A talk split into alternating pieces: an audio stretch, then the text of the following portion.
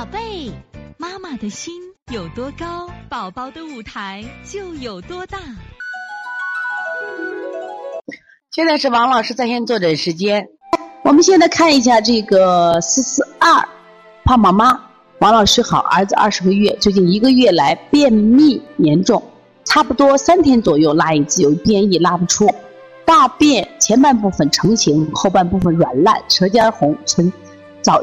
嘴唇是早上鲜红，下午好点舌头伸出来。去年可以伸的，舌苔白腻，脾气大，一直吃蔬菜，饭吃的少。早上奶是二百四，晚上奶一百八。遇到喜欢吃的吃的多，菜吃的多，不喜欢吃的吃的少，很少吃鱼肉就喝汤。前几天肚子硬硬的，容易积食。前面一阵子也按便秘虚秘推的，推了就拉了。现在按虚秘推过，实秘也推过，还得三天拉一次，请教。王老师，我们这个孩子呢，出现什么情况？出现这个便秘的情况了啊！这个因为前半部分成型，后面软烂，应该这若前半部分不硬的话啊，应该是还是孩子这个气不足，气不足啊，气不足引起的。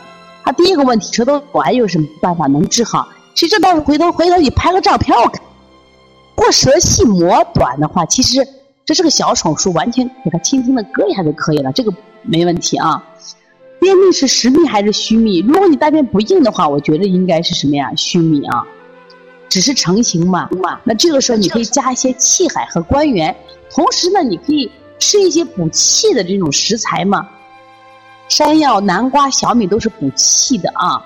三人粥是都可以用，三人粥主要是润滑的，其实可能更偏向于适合实秘啊，它有起到润下的作用。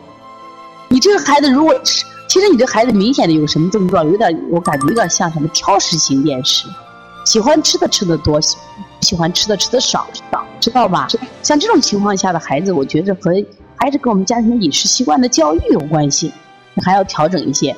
另外呢，摩腹坚持做，孩子这个调理便秘，我在我们临床中也是比较头疼的，真的不是那么好调。吃多了积食引起的便秘好调，如果是体质型的啊，就是。很难调，我们调起来也得有这个十次，所以说你坚持磨腹，坚持做啊。